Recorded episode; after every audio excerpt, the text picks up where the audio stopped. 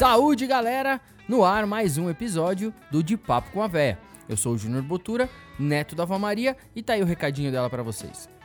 Ai, Júnior, agora que eu lembrei, eu tenho um bingo pra ir, eu não posso faltar nesse bingo, eu quero ganhar meu presente, tô sem ganhar nada. Ei, essa minha avó é uma figura mesmo.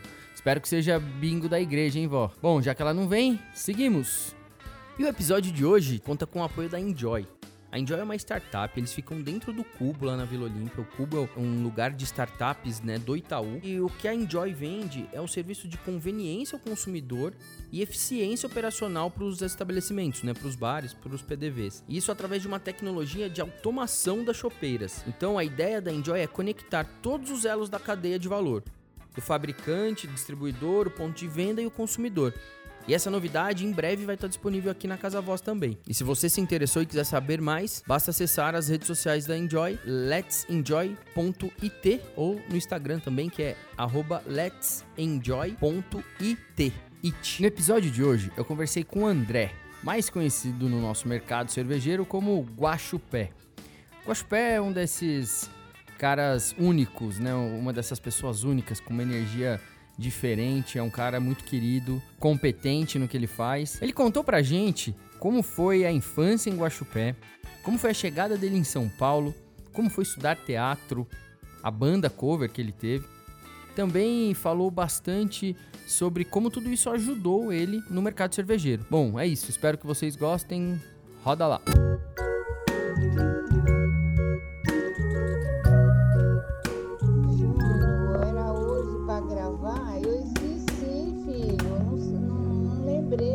André Luiz de Oliveira Teobaldo, neto da dona Esther, da dona Maria Amélia, do seu Manuel e do seu Pedrinho Abeia. Sim. Vocês que estão ouvindo, com certeza não pelo nome não sabem quem é. Eu estou aqui hoje com o Guaxupé. Obrigado por você estar aqui. Onde você nasceu e como foi sua infância? Vamos lá. É, eu nasci em Guaxupé, no sul de Minas, uma cidade muito pequenininha, de 40 mil habitantes, com uma zona rural com mais 20 mil habitantes. E a gente sempre fala, temos 70 mil habitantes, contando com mais alguns que nasceram. Então a gente vai sempre ampliando o tamanho da nossa cidade, mas que eu sei são por volta de 60, 70 mil pessoas. É uma cidade muito gostosa, é, onde eu me fiz, mas sempre com amigos. Tive a minha mãe presente, é, tinha a minha família, que era uma família de Poços de Caldas. Todos ficavam em Poços e eu, com a minha mãe, ficava em Guaxupé. Ah, tive uma vida muito rock and roll, muitos amigos que tocavam, né? Eu sou músico também, toco guitarra desde muito cedo, brincava muito na rua. Quantos anos você tinha quando você começou a tocar guitarra? Eu comecei a tocar guitarra com entre 12 e 13 anos de idade. Fui fazer aula de violão clássico, tive que sentar com um tonante pesadíssimo e eu não estava entendendo nada, porque eu achei que quando eu fosse tocar guitarra ou violão, eu já ia começar a tocar. Mas é muito mais complexo do que achar que você toca. Então eu fiz aula por um bom tempo na Isso minha lá em cidade. Guaxupé? Em Guaxupé mesmo. Nessa fase foi a fase que eu fui me descobrindo cada vez mais como músico e com interesse nas artes, né? Como é que foi a sua relação com seus avós? Eu tive é, uma relação muito especial porque foram avós que me criaram, mas não são os pais da minha mãe. É, eles eram donos de um hotel que é a primeira escola de Guaxupé e antes da cidade de Guaxupé ser a cidade de Guaxupé, esse hotel que era uma escola já existia. Então esse prédio era mais antigo que a cidade de Guaxupé. Então para mim era um grande castelo, porque ele era enorme, com aqueles sinos de, que tocam dentro dos, dos relógios clássicos antigos, e eu dormia e ele, e ele ecoava pelo hotel inteiro.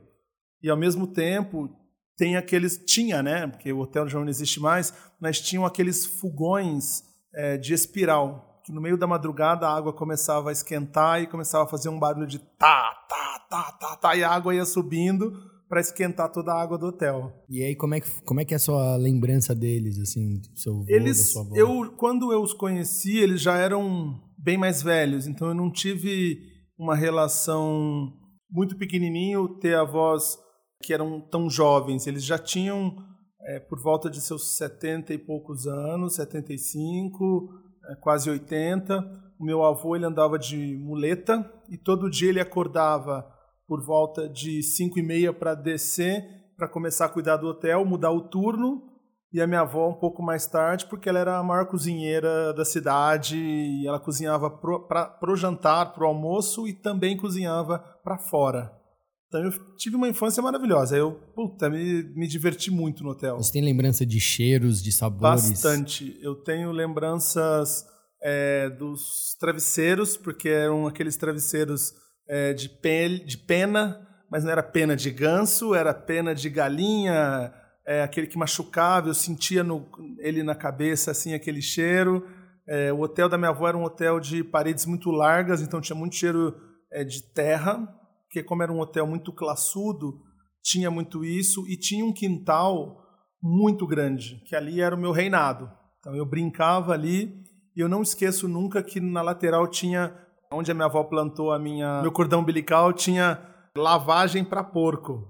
Então eu lembro dessas duas coisas. E sua mãe, o que, que ela fazia? A minha mãe, ela foi para Guaxupé para trabalhar com na Poleng, né, que é aquela empresa da Suíça, e depois de um tempo ela foi para Cochupé, que é uma das empresas de café do Brasil, enfim, de exportador, exportadora de café e tal, mas ela era química.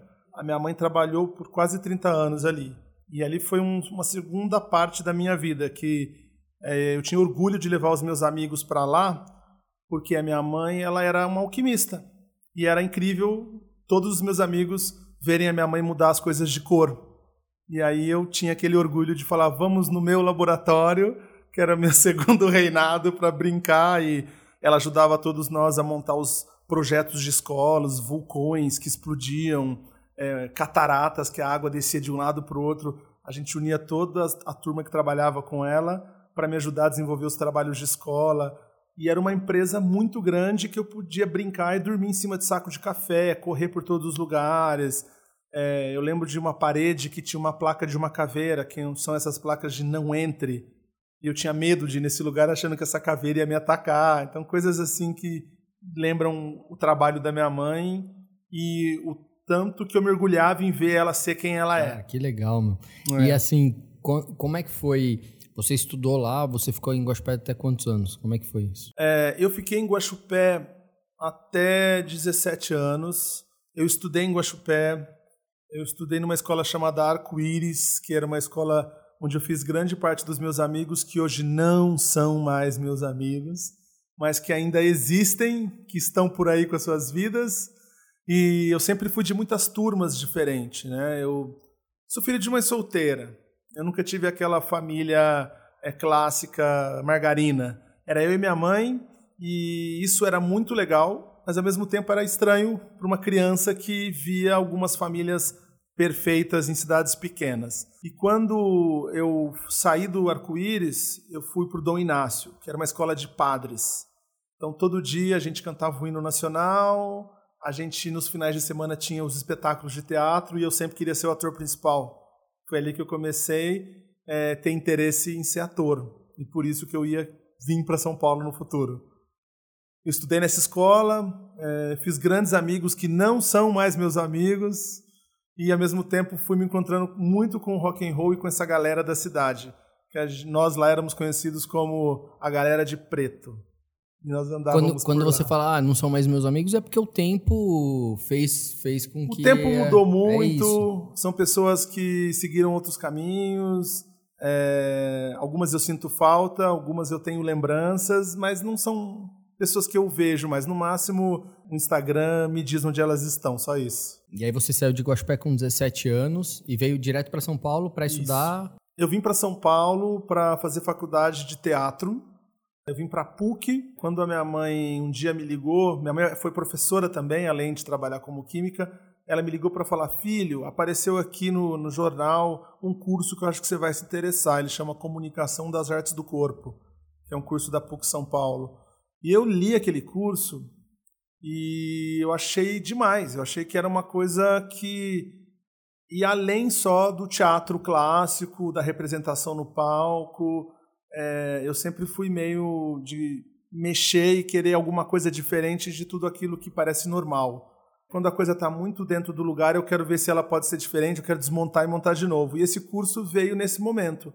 Eu vim para São Paulo, prestei o vestibular, é, minha mãe veio comigo, né, com aquele orgulho de ver o filho vindo prestar o vestibular. Fiquei na casa de uma das melhores amigas dela, que é maluca pela Elis, e adorava tomar uma cerveja e um uísque. A gente ficava cantando Elis Regina de noite na Pamplona, e eu nem sabia onde eu estava, mas eu sabia que eu estava aqui para começar mudar minha vida, que era vir para São Paulo fazer a faculdade de teatro e assumir o risco dos sonhos que eu tinha naquele momento, de 18 para 19. E aí você estudou na PUC no campus ali da Monte Alegre mesmo, é isso? Isso, eu estudei na PUC é, numa época que a PUC ela estava é, quase entrando na grande crise dela antes do Bradesco assumir, que foi um momento que ela tinha muitos complexos diferentes e a gente tinha um, uma possibilidade de utilizar áreas distintas e o curso não era centralizado no prédio novo no último andar.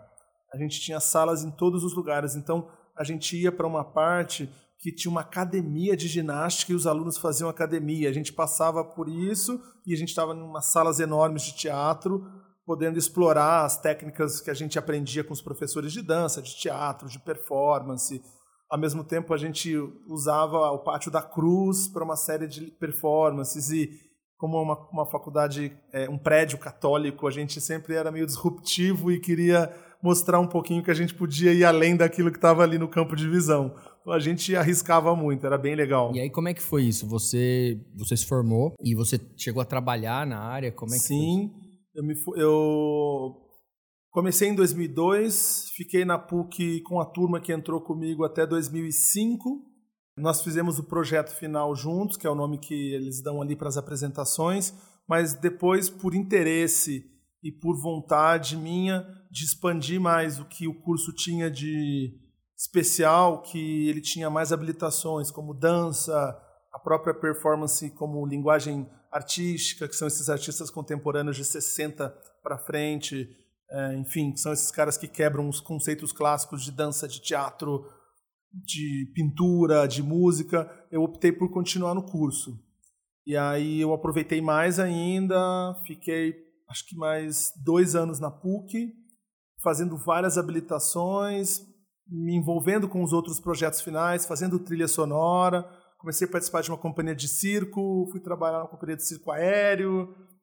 Fiquei por volta de 10 anos com essa chave virada do artista. E você morava onde nessa época? Lá na... Eu morava aqui em São Paulo, na Caiová. Morei na Caiová, é, num apartamentinho super legal, meu, pequenininho, mas era super gostoso. Eu tinha toda a minha coleção de CDs, todas as minhas guitarras penduradas na parede, é, móveis do ponto freio, aquela coisa, sabe, assim, tipo, super apartamento de estudante e um apartamento legal, um apartamento que eu tenho boas lembranças. Era assim. só seu ou era República? Não, era meu, mas tem um fato legal aí. Eu tive uma época um Guns N' Roses cover.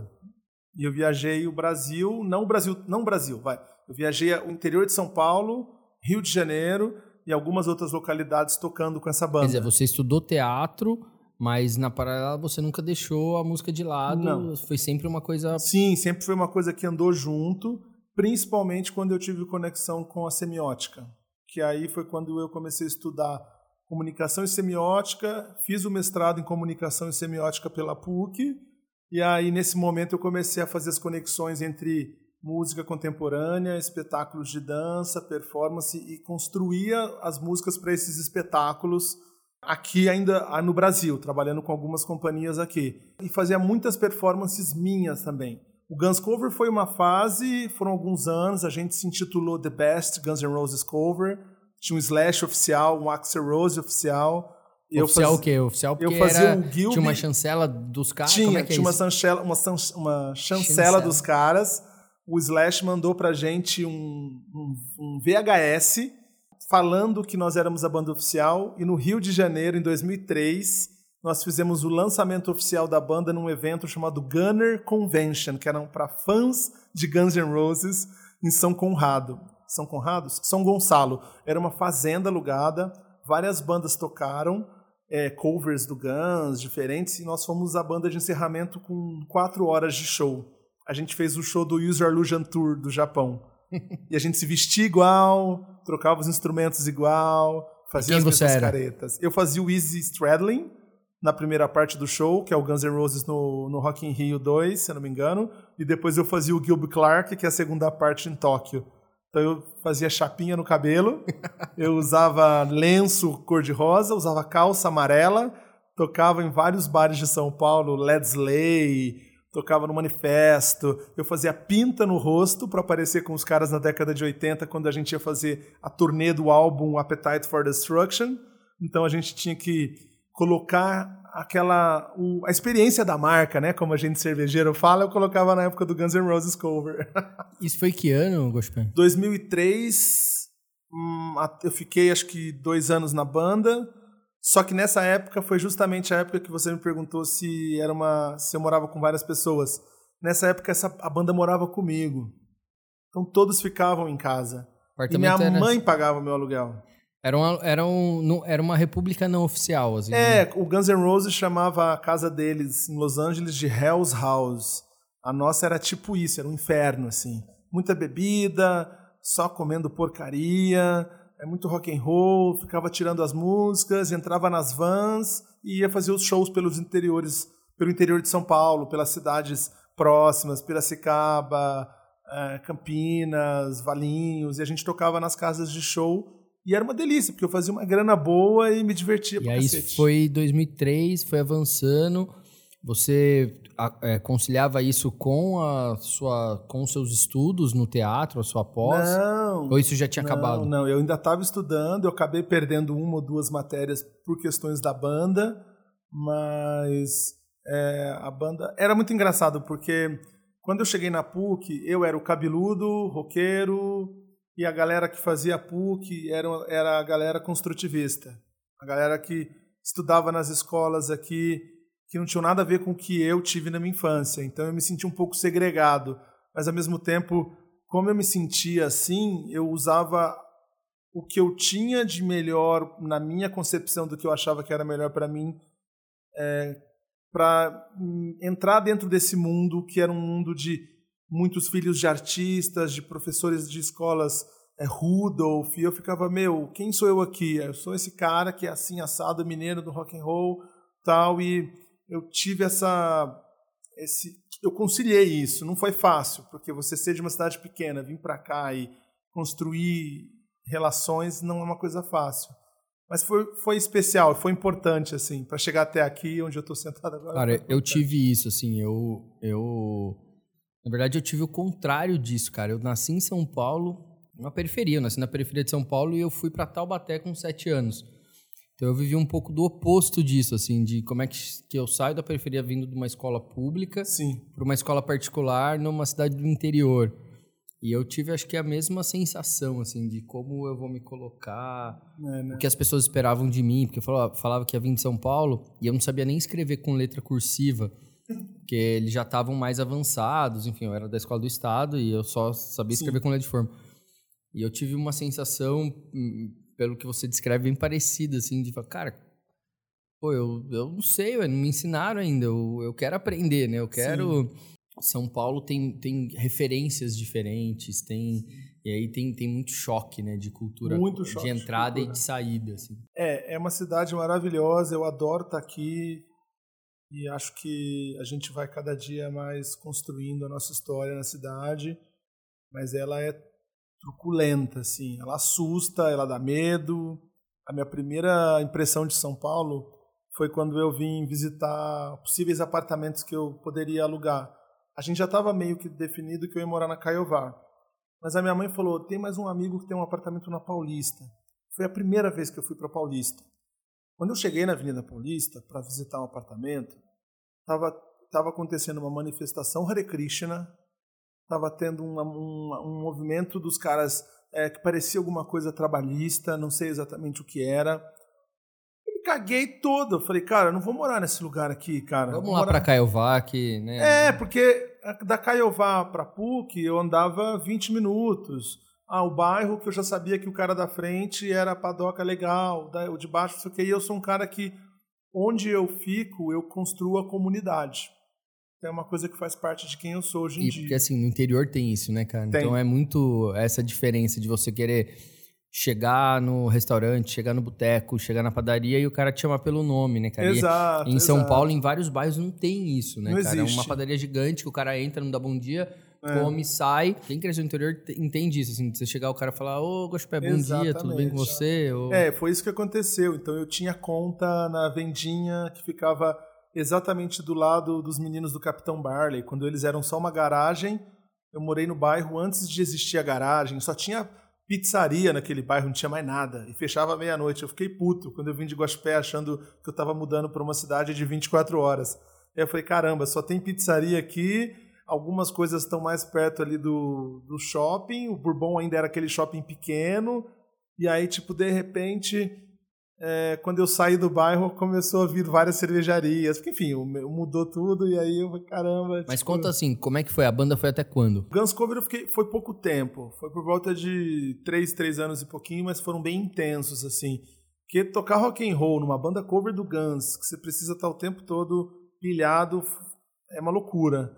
Eu saí de Gospé deixando umas bandas covers de amigos, mas nada que fosse relevante é, para o que a gente para que eu faço hoje mu- musicalmente. Eram bandas de amigos e de vontades e sonhos de moleque de ser a estrela que a gente via na TV, dos DVDs, dos VHS que eu tinha. E eu acabei é, entrando na música muito mais de cabeça nos espetáculos, com guitarra e com instrumentos de corda. Eu pegava os meus pratos de bateria, eu começava a tirar sons diferentes com aro de violino. Comecei a ir para um, um algo muito mais experimental por conta da semiótica e porque eu fui atrás de músicos que tinham essa concepção. E aí eu comecei a me apaixonar por bateria. Eu nunca achei que eu fosse tocar bateria na vida. E eu comecei a estudar bateria ao mesmo tempo que eu fazia essas músicas. E aí, um pouquinho antes de eu sair da PUC, eh, eu tomei a decisão de morar em Nova York. Isso foi 2009. E aí foi um tesão. E aí você foi pra lá pra quê? Eu fui para lá para estudar inglês, porque eu sabia que futuramente isso seria importante, mas eu não tenho certeza disso. Eu achava que seria porque foi uma coisa que minha mãe falou: filho, é importante, é necessário. Minha mãe sempre professora, muito é, focada na, no, na preocupação que ela tinha do desenvolvimento do filho. Então ela estude inglês, é importante, eu quero te ajudar com essa viagem. Então eu paguei um curso com o objetivo de buscar parcerias para estudar lá fora, para que eu pudesse tocar mais, que eu pudesse estudar em conservatório de música. Foi isso que eu fui fazer. Então eu estudei por nove meses numa escola. Eu fiz um, um conservatório lá em Nova York chamado The Collective, mas eu fiz uns cursos que eram os cursos livres, porque os cursos mesmo que você chama o Prep 1, Prep 2, Certificate, eram muito caros. E a minha ideia era ficar lá, continuar estudando nesses cursos e fazer o meu mestrado em Política e Arte na New York University. Porque a minha orientadora do mestrado aqui, antes de ser orientadora, ela falou: vai para lá, busca inspiração, busca experiência. Você gosta desse conceito de metáforas de filmes de terror e, e dessa linguagem com guerra, com biopolítica, com filosofia moderna. Busca isso lá, lê muito, senta nas, nas livrarias, fica no chão lá, horas e horas, toca a tua música e decide se você vai ter como fazer lá ou se você volta e faz na semiótica. Então eu fiz isso, eu estudei no conservatório, eu estudava inglês, eu tocava no metrô, e aí depois eu voltava para casa, só tomava refrigerante, não tomava uma cerveja. tipo, era um cara totalmente diferente do cara que eu me vejo hoje, mas um cara que molecão assim, cheio de vontades e de ideias. E lá eu trabalhei com uma companhia de teatro que chama La Micro Theater. Eles são três pessoas, agora são só duas que comandam, é o Pietro e a Beriosca, são dois chilenos. E foi muito legal, para mim foi muito importante, porque eu encontrei o Pietro pelo Craigslist, né, que era um site onde você conseguia é, alugar apartamento, comprar carro, comprar motor, comprar instrumentos. Né? O Facebook estava começando ainda. E aí não tinha tudo que tem hoje. Né? E aí eu entrei nesse site tinha um texto. Olá, eu sou o Pietro, moro na 13, é, tenho um apartamento assim, assim, assado, sou um ator, quero isso, quero isso. Eu falei, cara, vou visitar esse cara. O cara mora onde é o meu sonho, em East Village, que é onde os artistas contemporâneos e toda a vibe também de rock and roll acontecia muito, uma cena muito forte. E eu consegui, morei lá. Então tive uma experiência com esse cara muito legal. Mas ele esse é... era um, ele estava anunciando uma vaga. Ele estava lançando uma vaga no apartamento que ele morava, que era o meu sonho, morar naqueles predinhos clássicos em East Village com escadinha para fora, que quando você olha na janela você vê, tudo bem, não tinha mais World Trade Center, mas você via, tinha aquela imagem de Nova York meio Friends assim, eu nunca fui fã de Friends, acho que hoje muito mais do que antes, por causa da minha mulher, mas é, nunca fui fã. E meus amigos eram. E aí, para mim, foi a coisa mais incrível do mundo. Eu tinha um patins que eu andava a cidade de Nova York inteira de patins. Que legal. Eu não, hoje eu me vejo, não, não era você, sou eu. Quanto tempo você ficou lá? Eu fiquei um ano, é, um pouco menos, talvez do, 11 meses. É, para mim parece que foram anos assim e tive boas experiências. Vivi muitas coisas em muito pouco tempo, fiz grandes amigos, amigos que moram em outros países também, que ainda se comunicam comigo. Esses amigos em especial que moram lá. É, uma coisa legal que aconteceu, eu queria estudar na New York University, mas como eu comecei a trabalhar com essa, essa companhia, a gente teve a oportunidade de construir alguns debates de política e arte. De repente, eu estava na New York University conversando com os alunos da New York University. É uma, um, teve um momento que eu me senti realizado. Eu pensei, caraca, você queria estudar lá e você está falando para os alunos da New York University. Então, eu tive umas experiências muito legais, umas coisas que são muito únicas, assim. Nos shows de rock que eu fui assistir, né? Sempre fui muito roqueiro, então... Eu lembro de estar num show de rock e gritar o nome dos meus amigos por estar sozinho, vivendo aquilo e, cara, caralho, cadê vocês aqui? E foi esses nove meses que pareceram uma vida toda e maravilhoso. E aí, quando você estava lá, você chegou a visitar Brooklyn ou não? não. Não, não tinha nada não a ver com cerveja. E, não, e eu morava uma estação da Brooklyn, né? Do lado da ilha de Manhattan, porque eu morava na, na 13th Street, é, First Avenue e Alphabet City, né? Aqueles... Era só pegar ali o L Train e eu já descia na, na é, Bad, como é que é? Esqueci o nome da estação ali agora. É, enfim, agora eu sou alemão, né? Então eu não lembro. Mas é, não é Woodside, enfim. Descia lá, Bedford, acho que é isso. Descia nela, acho que é isso. E aí, tipo, era muito perto. Inclusive, o Mick Keller mora a duas quadras dessa estação. Eu fui na casa dele um dia deixar umas cervejas. É, o Junqueira pediu pra eu deixar Mas umas não, cervejas. agora, depois. É, agora, agora, agora. E aí, tipo é, não. E não aí bebia. você volta pro Brasil e, cara, começa a contar assim, como é que foi essa transição, como é que você entrou, ou tem mais coisa para contar ainda, assim, ou foi mais para frente? A minha volta pro Brasil, ela foi uma volta que mistura muitas sensações, né? Eu era casado na época é, com outra pessoa, enfim, eu voltei por conta desse relacionamento também, mas porque eu já tinha me inscrito aqui no Souza Lima, no conservatório, eu fiz uma análise gigantesca entre ficar lá e ficar aqui. E no meu bolso não caberia ficar lá pelas questões financeiras e tanto, o tanto que eu teria que desembolsar. E também eu namorava na época aqui e eu acabei voltando para cá. Quando eu voltei, eu fui diretamente escolhido porque eu mandei o meu currículo para um edital público que era a Cooperativa Paulista e Funarte, que era um edital público que chamava CAT, Centro de Aperfeiçoamento Teatral. Eu participei desse projeto, é, eu lancei músicas com esse projeto, eram 12 mulheres cantando, eu tocando guitarra, de novo cabeludo, roqueiro, com a camiseta do ACDC, e todo mundo de saia rodada de, de, de algodão. Participei desse projeto, foi maravilhoso, mas foi um projeto que o dinheiro sumiu, esse um milhão de reais. Então nós nos unimos, mantemos a força do projeto e tinham nomes muito importantes envolvidos, que era o João das Neves, que é um diretor que faleceu há pouco tempo, foi muito especial trabalhar com ele. Tinha o Chico Medeiros, que é um puta diretor de teatro, que inclusive foi o meu diretor no meu projeto da PUC, faleceu há pouco tempo também. São nomes importantes do teatro de São Paulo e até do Brasil, principalmente o João das Neves. trabalhou com Milton Nascimento. E a gente lançou músicas lindas, incríveis. Só que como que você consegue ganhar algum edital ou fazer algum show com 12 mulheres, dois percussionistas, uma coisa super cultura popular brasileira que não tem uma crença forte e é difícil desenvolver esses projetos.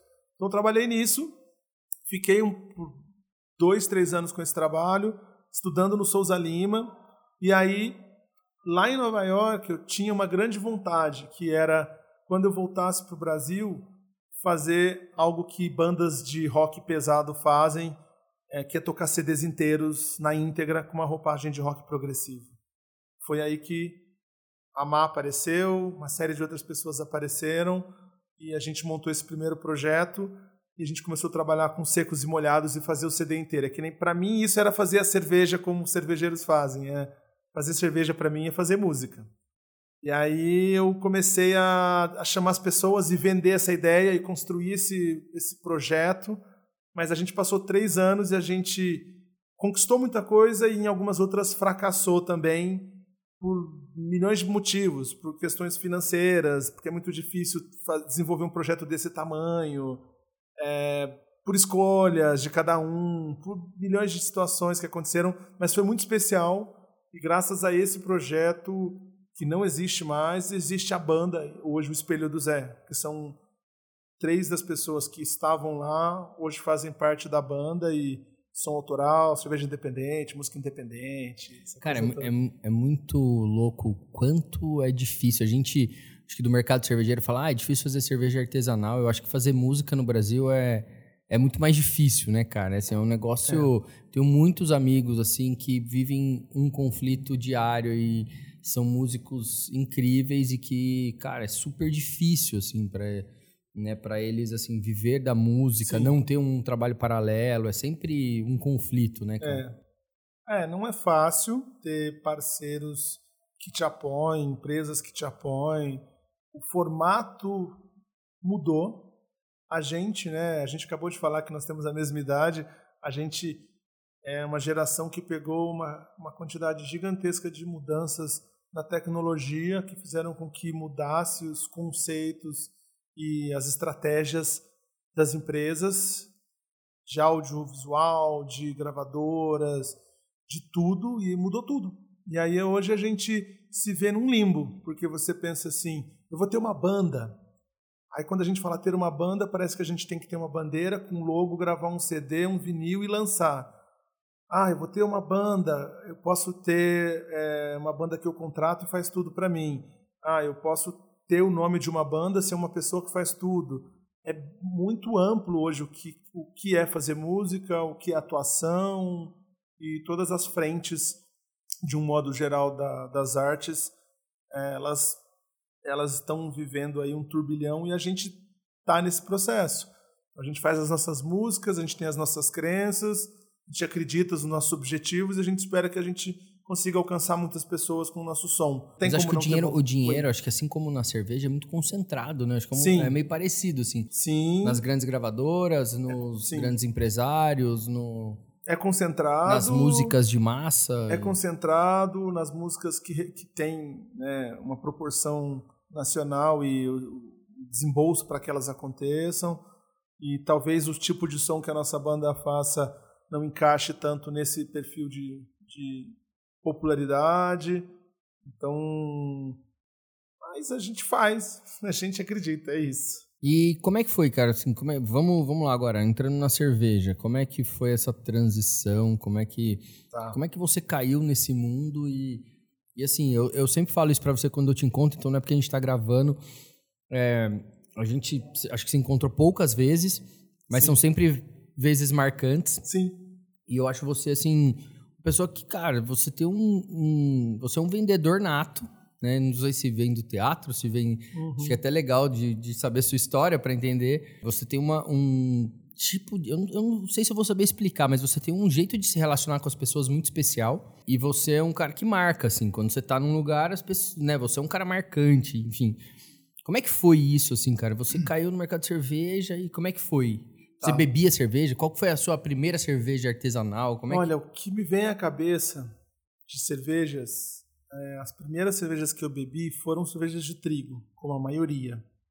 Mas eu lembro de tomar a Boêmia Weiss e a Confraria, que eram aquelas garrafas que ainda eram pintadas. Garrafa amarela. Exatamente. Né? E que, que tinha aquele.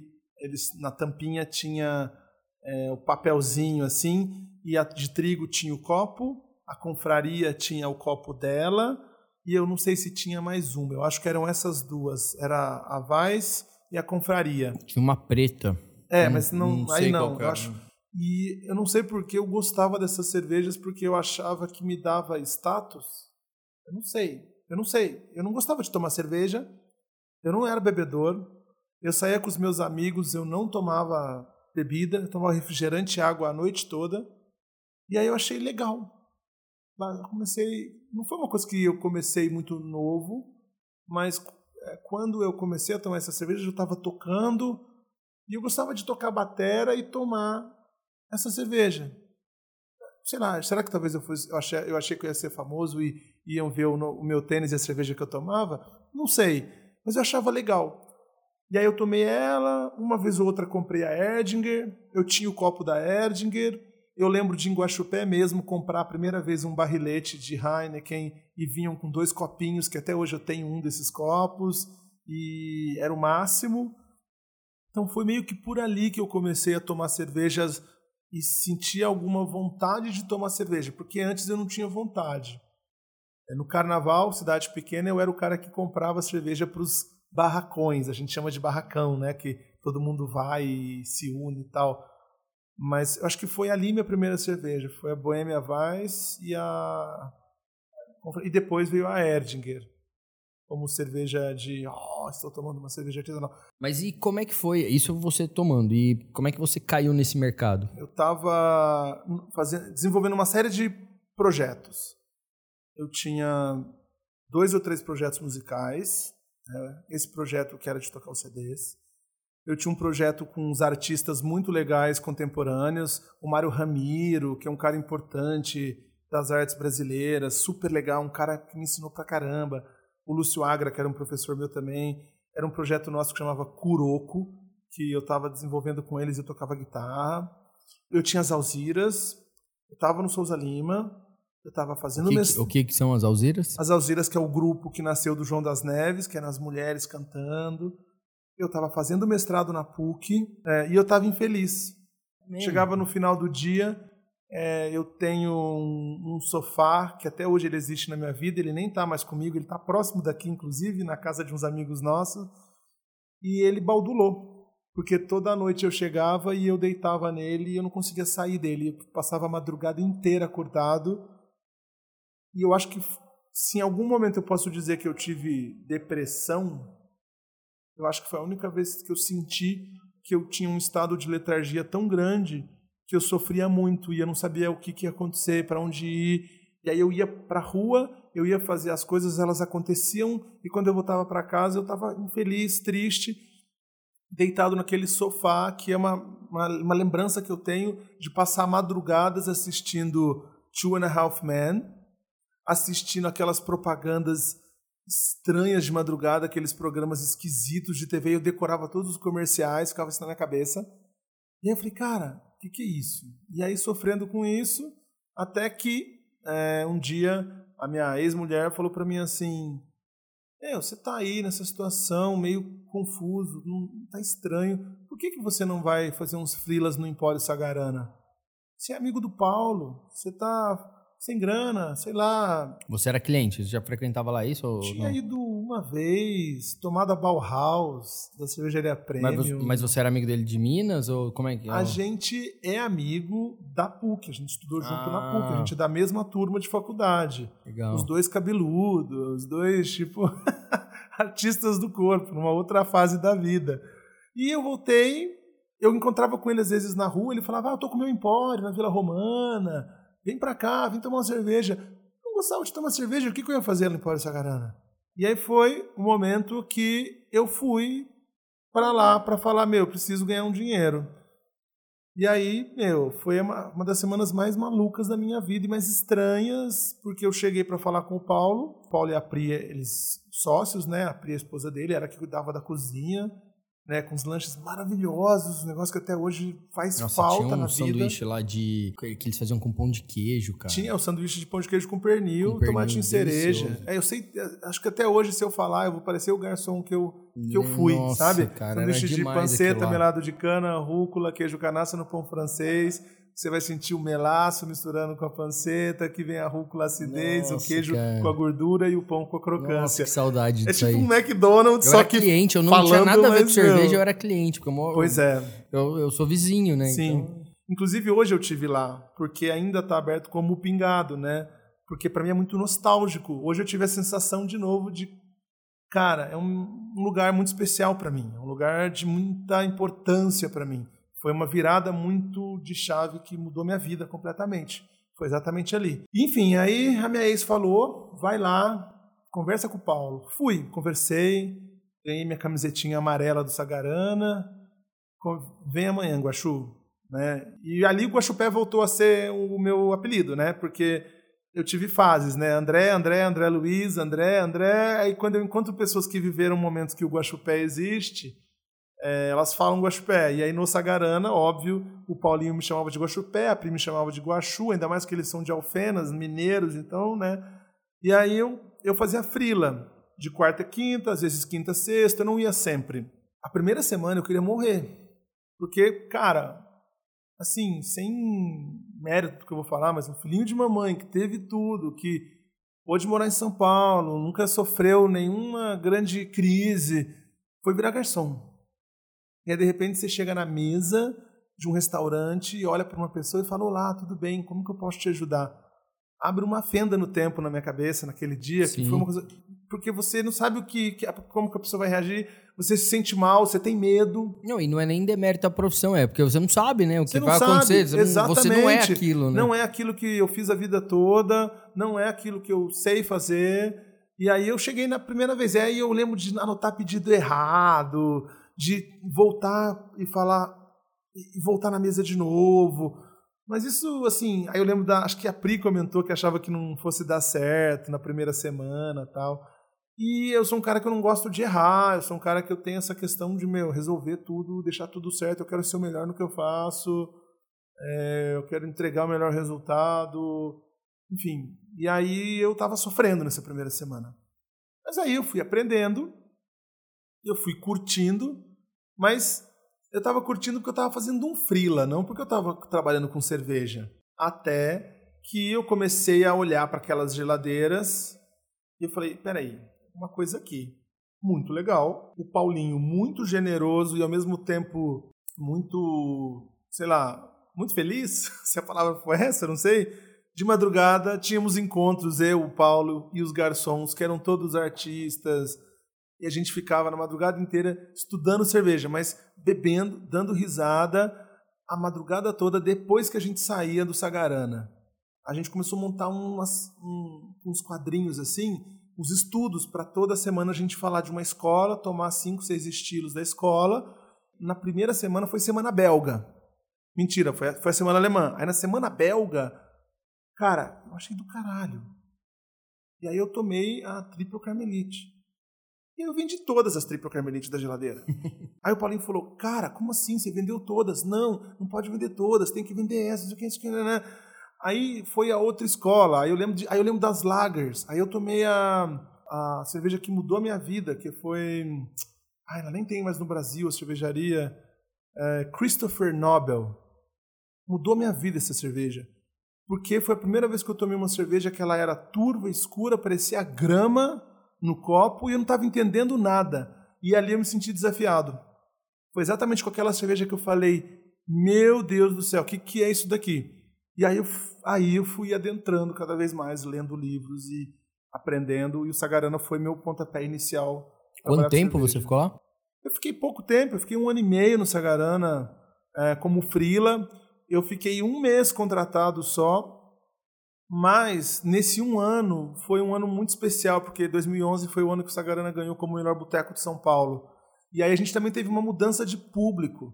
eu, eu, eu demorei para aprender com o público descolado, artista que ia, que era uma galera legal, uma galera que se conectava com a gente porque sabia quem a gente era. De repente começou a vir um público de um perfil de bar que não era o de lá.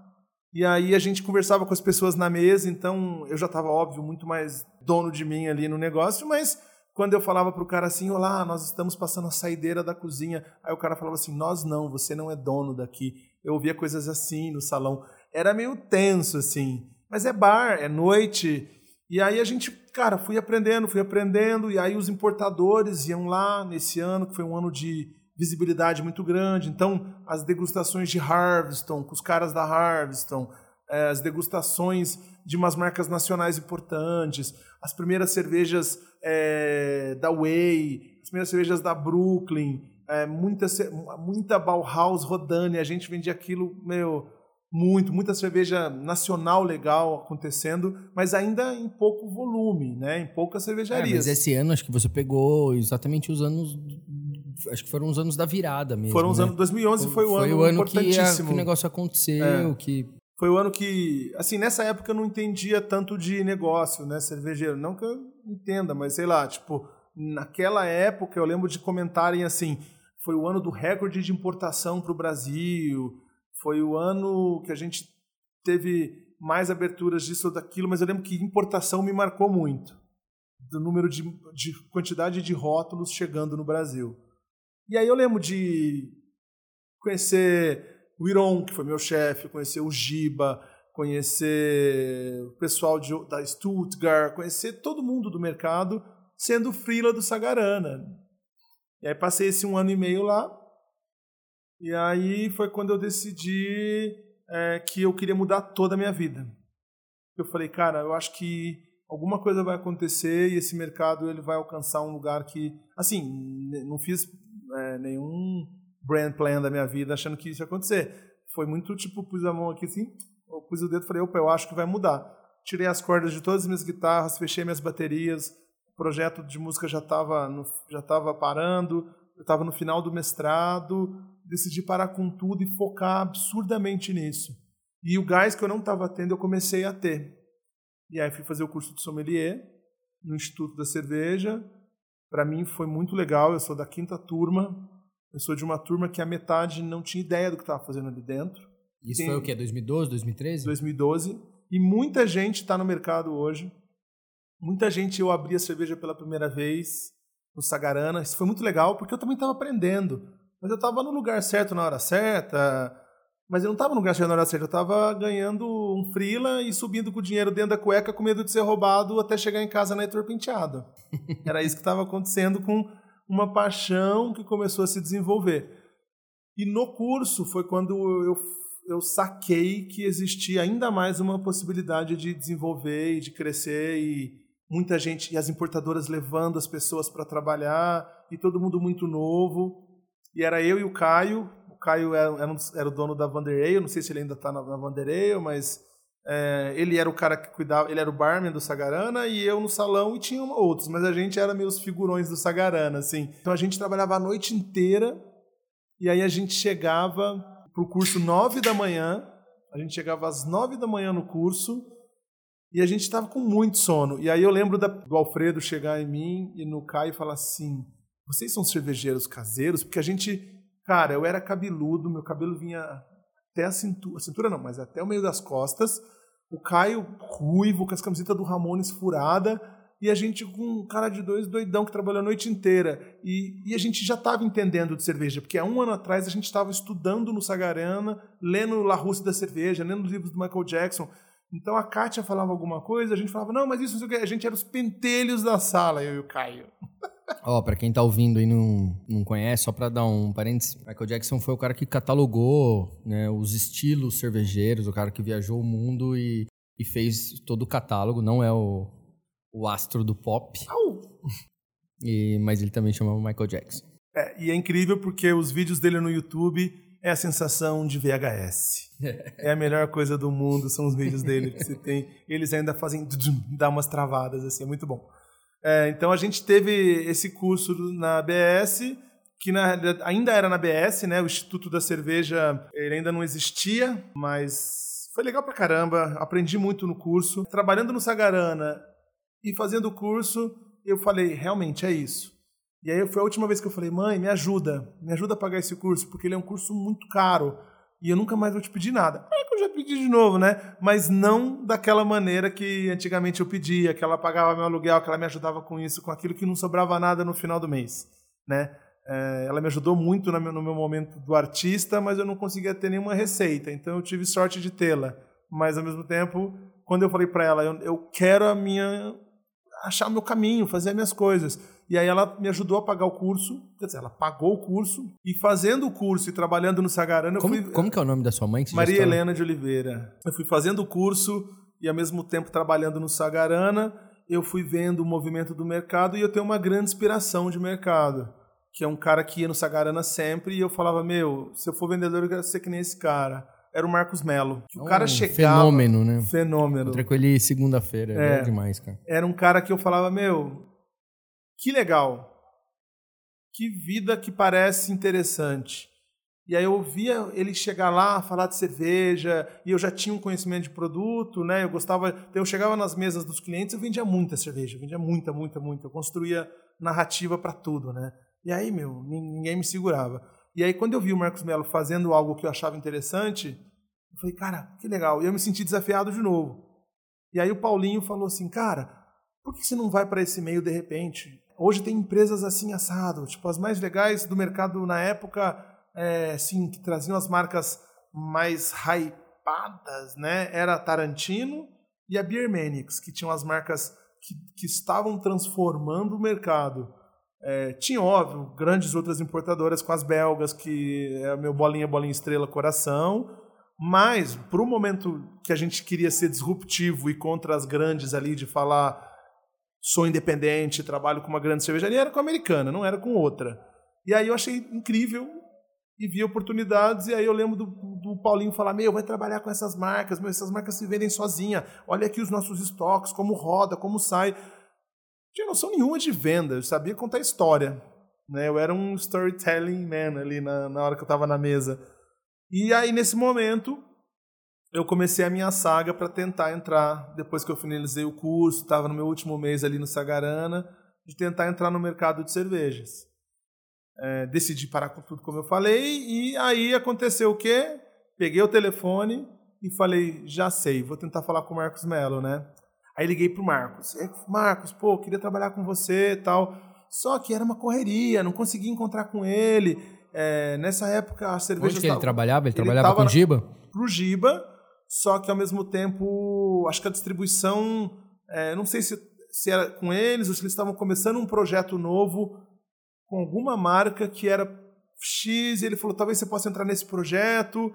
Mas enfim, no decorrer da, da vida e dos dias, eu também pensei, cara, eu sou louco por Nova York. E eu acho a Brooklyn legal, por mais que eu não goste do amargor. Mas eu acho legal, eu acho a marca muito legal. E eu chegava na mesa e eu começava a contar a história da marca, a história do logo, quem fez o logo, não sei o quê, pá, pá, vender aquele momento. E, e, e sem querer eu puxava a minha história de Nova York para falar alguma coisa e eu vendia mais cerveja. Ponto, era isso que eu fazia. E aí eu falei, meu, de repente é umas.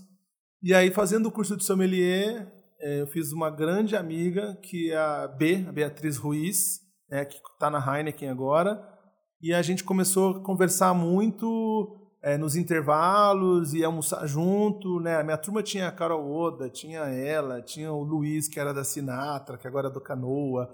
Tem muita gente, muita gente. Tem... Praticamente a galera que começou a construir o mercado. Assim, é, né? tipo, de... exato. A, o Eno, é, os meninos da 13, a, né, o casal, é o, o Bruno e a, a Yumi. Enfim, é muita gente. Eu, até às vezes eu vou errar algum nome aqui, vai, vai dar chabu aqui. Mas são muitas pessoas legais e muitos amigos, né? É, e aí eu fiquei muito próximo dela e ela comentou que tinha uma vaga. Na hora que ela comentou que tinha uma vaga, eu, cara, me animei. Mas ela eu, trabalhava onde? Ela na... trabalhava na Beer Manix. Na Beer Manix? É. É, eu pensei, cara, é uma oportunidade de mudar tudo. Eu fui no Paulinho, falei, me passa o telefone do Iron, vou ligar para ele. Bem fácil.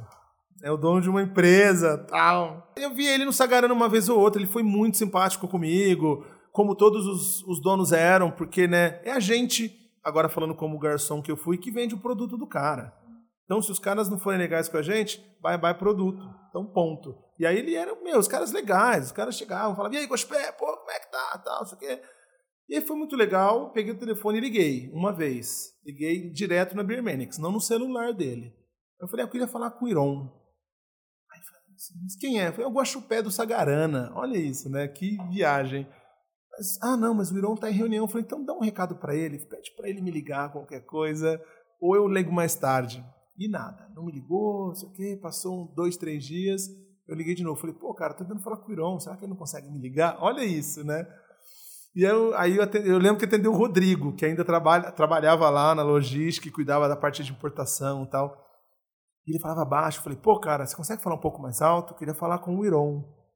Olha isso. Aí, nada do Iron me ligar. Até que um dia eu falei, B, tô tentando falar com o Iron, não consigo. Ela falou, não, passa teu currículo para mim, eu vou falar lá, a gente vê se consegue tal, acho que vai dar muito certo tal. E ela estava saindo para ir trabalhar, num, acho que com o Estácio, em outras coisas, enfim. E aí, eu acho que era isso. E aí eu lembro disso, e aí quando eu tentei ligar de novo, passou um tempo, eu recebi uma ligação, porque receberam meu currículo, e eu fui fazer minha entrevista. Aí fiz entrevista no Franz Café aqui, aqui da, da, da Penteado. É, foi bem legal, mas foi bem assustador, assim, porque eu falei, meu Deus, estou mudando tudo na minha vida. O que, que eu vou fazer? Aí passou uns três dias da minha entrevista, o Iron me ligou. na hora que o Iron me ligou, eu falei, pô, cara, tô tentando falar contigo faz uns duas semanas, né? Ele falou, é, isso o quê? é assim, tal, né? Ele é super objetivo, direto. Ele falou, pois é, eu tô indo agora para Nova York, na Brooklyn e tal. É, mas você não vai ficar só três meses, não, né? Que é uma pergunta muito comum dos caras fazerem, acho que porque é, talvez era como vendedores. Eu não sei, eu não entendia nada de negócio. Para mim, eu falei, não, cara, eu tô querendo mudar de vida.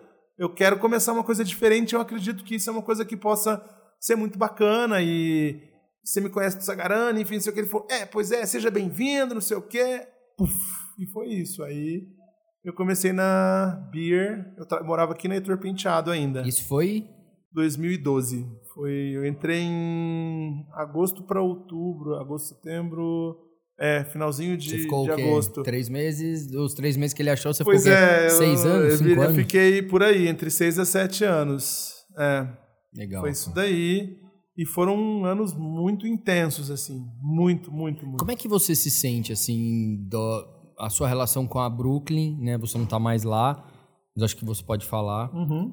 É, cara, Brooklyn é uma cerveja que você consegue encontrar em diversos lugares.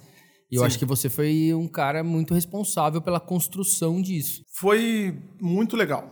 Foi assim uma coisa que aconteceu em proporções inimagináveis para mim, assim.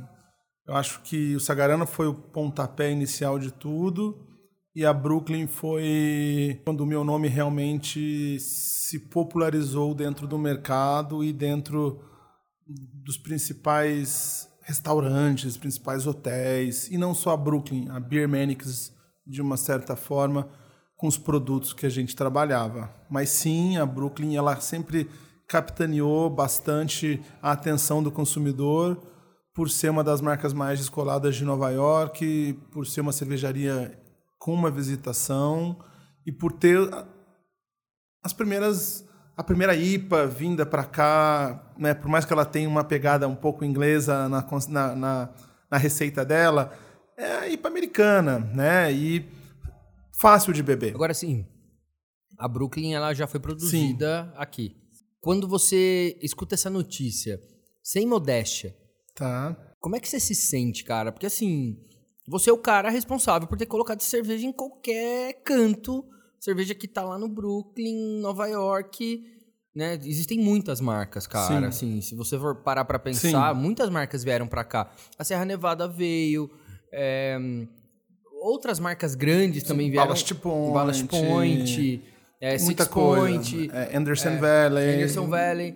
Cara, assim, muitas marcas vieram. Cara, agora, a Brooklyn, cara, os caras vieram produzir aqui. E, não, e não é assim, ah, o cara, o cara veio, eles vieram produzir aqui porque a marca virou. Exato. E eu acho que você, não só você, como Iron, como toda a equipe lá. Sim. Mas eu acho que você foi o grande responsável por isso. Como é que você se sente, cara, quando a marca vem produzir aqui? É muito legal. Eu acho que foi um time que lutou muito para que isso acontecesse, sempre com um suporte muito grande da cervejaria. Né? A Brooklyn, diversas vezes, ela acompanhava o que a gente fazia. Estou falando da época que eu estava lá, agora é um pouco diferente, eu não posso falar de agora, mas quando a gente estava o tempo todo é, na rua, vendendo, positivando, é, construindo marca, eles tinham uma interlocução com a gente. E eles deixavam claro a importância do nosso mercado e a importância que a gente tinha. E eu sempre fui tratado, tanto pela Beer Manix como, como pela Brooklyn, como family member. Então a Brooklyn falava, You are our Brooklyn family member. Eles sempre falavam. Não, e, e aí, assim, só para ilustrar um pouco o que é o, o family member. Eu fui para Nova York, eu mandei um face, uma mensagem no Facebook pro Garrett Oliver, que é o cervejeiro, e ele me recebeu lá, cara, ficou duas horas comigo, foi uma coisa muito mágica para mim, assim, eu, eu tenho pouquíssimo tempo nesse mercado, e ele perguntou de você, cara. Assim, e isso é muito marcante, eu falo isso pra você toda vez que eu te encontro. Sim. Porque, cara, o cara tava lá e ele perguntou, pô, você conhece o Guaxupé? Só para ilustrar o que é. O cara te conhecia, o cara se preocupava, que, que saber se eu te conhecia. É legal pra caralho, assim, a palavra é essa. É uma das marcas que eu trabalhei, que eu realmente tive na época orgulho de fazer o trabalho. Tenho orgulho da marca, acho que é uma marca excepcional.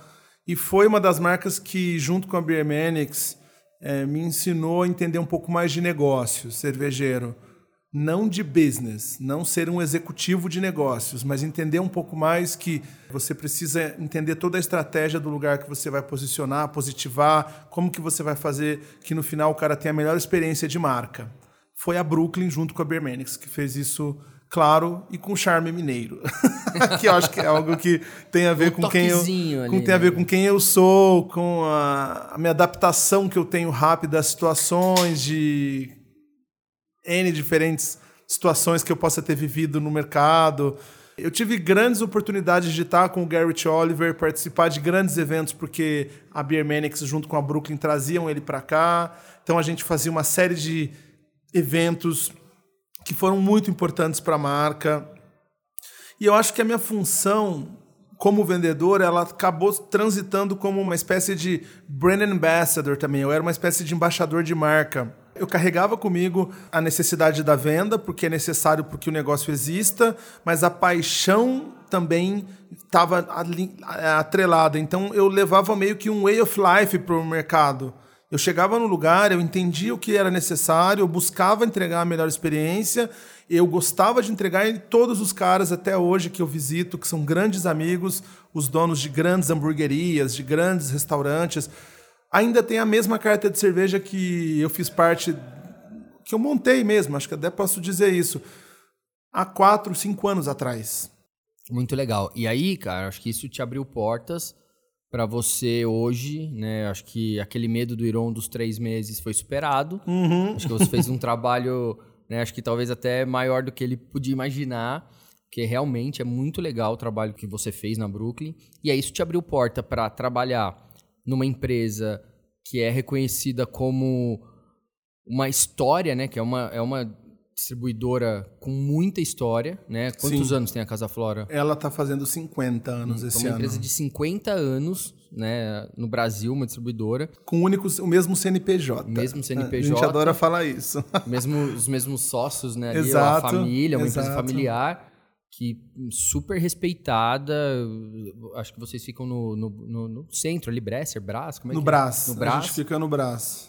E aí, trabalhando com uma marca que é. Cara, quantos anos tem a Paulana? A Paulana ela vai fazer agora 386. E aí, conta pra gente essa transição, né? Da, de você trabalhar numa empresa muito focado numa cervejaria americana para ir mudar para uma empresa é, super tradicional, né, que fica no Brás, trabalhando com uma marca alemã que tem assim projeções também gigantescas Sim. e uma cerveja que é ícone do estilo e dos estilos e de tudo que, que ela, que ela faz né, na, na escola alemã. Foi mais uma virada muito importante na minha carreira. E quando eu recebi o primeiro contato, eu fui pego de surpresa, porque na realidade a Casa Flora entrou em contato comigo querendo conhecer mais o meu trabalho. E uma coisa que poucas pessoas sabem é que quem me indicou para o trabalho foi a Ambev né? Porque as pessoas acham que ah, você vai para uma empresa porque eles te acharam. A Ambev começou uma parceria com a gente antes de eu estar lá, já, né, já estavam desenrolando uma parceria de distribuição de Vals, que era uma marca que fazia parte do portfólio da Beer Maniacs e que a gente inclusive teve tipo anos incríveis de distribuição de Vals, porque é, como tantas outras nacionais, foi, foram, foi uma das pioneiras de mercado também. E aí um dia a Casa Flora entra em contato comigo porque a Ambev fala que, que gostaria que alguém como eu pudesse tocar o negócio de cervejas lá dentro, porque a Casa Flora iria começar a distribuir vals. Eles gostariam que tivesse alguém como eu. Mas isso foi a última coisa que eu fui saber. Porque a priori eu fui convidado para conhecer a Casa Flora e para fazer uma reunião com o RH. Eu nunca tinha participado de uma entrevista de empresa na minha vida. Eu estava com o cu na mão. Porque eu falei, cara, como assim? E aí eu me excitei, mas eu falei, caramba, como assim? Será? Mas Casa Flora uma grande empresa de vinhos. Pô, mas tem a Paulaner. Mas a Paulaner é clássica. E eu venho de um mundo assim, mas, pô, é Paulaner. Eu acho a Paulaner incrível como marca. Caramba, e agora? Fui para entrevista. E aí vem a mesma novela parecida com a da empresa anterior.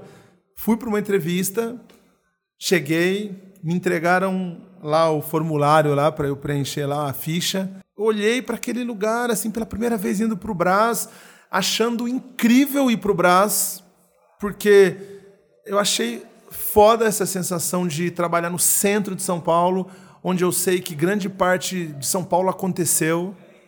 E eu achei muito legal, mas com medo absurdo. E aí, quando eu cheguei, me colocaram numa salinha. E aí eu comecei a pensar, tá, quem será que vai falar comigo? Meu Deus, não sei o quê. Ah, que vai... Pum, entrou uma pessoa do RH. E aí sentou, me olhou e eu falei, ai Jesus, o que, que eu faço? Né? Pensando, eu sou o Guaxupé que fala, fala umas bobeiras, sou eu mesmo. E aí o pessoal estava conversando, começaram a fazer umas perguntas, falar um pouco de mercado, falar um pouco da Paulânia. Aí eu não tinha sacado nada de distribuição, né? Porque eu, a Casa Fora tem importação e distribuição de cerveja. Passou um tempo, o pessoal falou: olha, um dos diretores quer te conhecer. Aí eu falei, tá. Aí eu entendi que o diretor era um dos donos. Eu falei, caralho, pensei, caramba, né? Que legal. Mas, cara, frio na barriga absurdo. E ele não, e ele não vinha. E nada desse tal, desse neto vir falar comigo, e eu esperando, e eu lá, né, precisando vender cerveja. Preciso ir pra rua. E eu virei pro RH e falei, pessoal, não posso esperar, preciso ir embora. Aí eu fui embora. Com aquele medo, mas fui, né? Passou um tempo, me ligaram falando, ah, não sei o quê, o neto quer falar com você. Aí me ligou, voltei, consegui conversar com ele. A gente teve, sei lá, uma hora de conversa mais ou menos. Foi muito legal. A, Casa Flora tem uma história mineira, né? Então acho que de mineiro para mineiro as coisas elas se conectam de alguma maneira, como se fosse um Bluetooth virtual ali. E a gente conversou bastante, falamos de mercado, falamos de negócio. Acabou essa reunião, voltei para o meu dia a dia, enfim. Mas eu falei, cara, será? E aí eu liguei para a Má, para minha mulher, falei, cara, falei com os caras e ela estava sofrendo também, porque ela sabia que era uma coisa que na minha cabeça é, eu já estava assim querendo alguma mudança na minha vida, né? E aí a gente também tinha cumprido um papel, né? Sim. Tem isso também, né? Talvez, talvez, talvez seja isso, né? Passou um tempo, fui aceito, porque também fui chamado para isso e decidi tomar esse passo, escolhi esse passo. Eu morava aqui perto, morava aqui na Vila Romana eu estava saindo de anos conturbados, enfim, fim de relacionamento, e tomei a decisão. E aí, meu amigo, tipo, é, é outra vida, é outro tipo de negócio, é outro tipo de experiência profissional. É, eu falo muito de cerveja porque o meu negócio lá dentro é a cerveja. mas o que eu menos falo em reunião é de cerveja. Eu o tempo todo estou lidando com grandes análises, estou lidando com é, grandes projeções, forecasts de volume, contratos das grandes empresas, e eu não tinha ideia que eu ia fazer isso. Eu sabia que eu ia levar o que eu tinha do conhecimento cervejeiro que eu aprendi nos últimos anos e junto com a Casa Flora mudar um pouco o perfil dela de cerveja, né? Não mudar porque ela não tenha tido um bom trabalho, mas trazer mais um, um, uma, um craft ali para dentro, assim, né? Porque existe uma força muito grande no vinho, muito grande nos alimentos. A Paulaner é a melhor e a maior marca que a gente tem lá. Só que ela precisava de agito, acho que a palavra é essa, era um agito. Eles me convocaram para esse agito. E eu tive dois anos de, de muitas mudanças profissionais, de muito aprendizado, de muito choro de madrugada por não saber fazer alguma coisa e chorar muito, mas chorar de soluçar por olhar alguma coisa e não saber como resolver. E aí a minha mulher amar acordar e falar: calma, vai dar tudo certo. A gente vou te ajudar se você precisar. A gente vai achar alguma coisa para resolver isso, mas calma, você vai conseguir. Então, passei por muitas coisas nesses dois anos. Eu sou um funcionário Casa Flora, mas eu que sou o contato direto com a Paulaner, eu que sou o contato direto com as marcas da Heineken Internacional. A gente está vindo de dois anos que a gente está recuperando as, a maneira de trabalhar com esses produtos. Hoje eu tenho o Red Stripe na mão, mas o grande foco mesmo está na Paulaner, pela importância que a marca tem dentro da empresa. Red Stripe é uma marca jamaicana. Isso. Só para deixar registrado também uma cerveja. É uma das únicas bacana, da Jamaica. aí. É, é uma cerveja fácil de beber, é muito mais um way of life. Né? Ela entrega. É uma marca muito legal, né? É, ela é mais uma marca legal. Acho que quando alguém conversa, abrindo um parênteses aqui, mas quando alguém conversa comigo sobre cerveja, e não vou dizer fala mal, mas fala alguma coisa das grandes marcas, eu acho que você tem que ter uma grande marca para conseguir falar mal de uma grande marca. Exatamente. Não quer dizer que a sua marca não pode alcançar, tudo bem, mas é que, cara, grandes marcas, elas são. Eu gosto de marca, assim. Eu acho que a, a marca é um negócio que eu acho que quando ela é bem feita, ela entrega tudo. Guaxupé, qual é a importância dos seus dias naquele grande hotel lá em Guaxupé na sua vida hoje? Foram, assim, dias que eu passava muito sozinho, acho que muito da, da, minha vida eu passei sozinho ou estive sozinho, tanto em grandes momentos que eu vivi. Né? Acho que faz dois anos que eu vivo grandes momentos com a Má, que é a minha mulher. Acho que eu tive momentos em outras fases que eu estive sozinho. Então hoje eu tenho uma pessoa que eu compartilho muito. Mas naquela fase, naquele momento, eu brincava no quintal, eu corria, eu subia na árvore, eu pegava as latinhas de Brahma antigas de 1960 e 70, porque o hotel era muito antigo e eu lembro de ver essas coisas, elas enferrujadas. Eu brincava no meio dos ferros, eu tentava achar escorpião. Eu montava castelinho no chão de, de terra. É, eu pegava muito abacate. Eu fazia essas coisas Você quando era criança. Né? Exatamente. E é, para mim foram foram anos muito importantes, mas ao mesmo tempo eu não lembro de muitas coisas. Eu tenho um, uma coisa fechada, assim, que às vezes algumas coisas não vêm na cabeça, assim. E aí eu esqueço de algumas histórias. Então, quando eu estou com alguns amigos que moram aqui, que são de Gospé, eles começam a falar algumas coisas de mim, eu falo, que? é isso mesmo? E aí, sem querer, eu falo, puta, é, fui eu que fiz isso aí. Legal, cara. Bom, obrigado pelo seu tempo, foi muito legal o papo. Deixa seus contatos, deixa para quem quiser comprar Red Stripe, para quem quiser comprar Paulaner, para quem quiser entrar em contato com a Casa Flora e quem quiser falar com você também. Se você quiser conhecer um pouco mais dos nossos 3 mil produtos, é, tem o nosso, nosso site, que é www.casaflora.com.br. Você vai poder conhecer tudo sobre vinho, tudo sobre cerveja, tudo sobre alimentos. Se você quiser um pouco mais de agito na nossa marca Paulaner, dá um cheiro ali no arroba Paulaner Brasil. É, a gente tem uma movimentação muito legal no Instagram da Paulaner. A gente posta tudo que a gente está lançando, os grandes eventos, a Oktoberfest, que é a nossa festa principal e a gente tem que fazer a plataforma aqui. É muito bacana fazer esse evento, vale a pena. Convido vocês aí que estão ouvindo aí na nossa festa. A gente ainda está definindo as datas para esse ano, mas é só Oktoberfest, caneca de um litro, comida alemã barril de madeira no palco, não tem muito lero-lero, não. É bem objetiva a festa. E para quem quiser me seguir no Instagram, é, o meu Instagram é @guaxupéandré. Não podia ser diferente.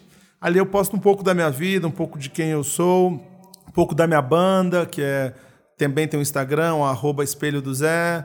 Então dá uma olhadinha, porque é, é o meu agito ali, né? A gente hoje está nessa era super digital, esse é o meu agito. Então quem tiver afim de dar uma olhadinha ali, eu tô ali. Valeu. Boa, saúde. Valeu. Saúde.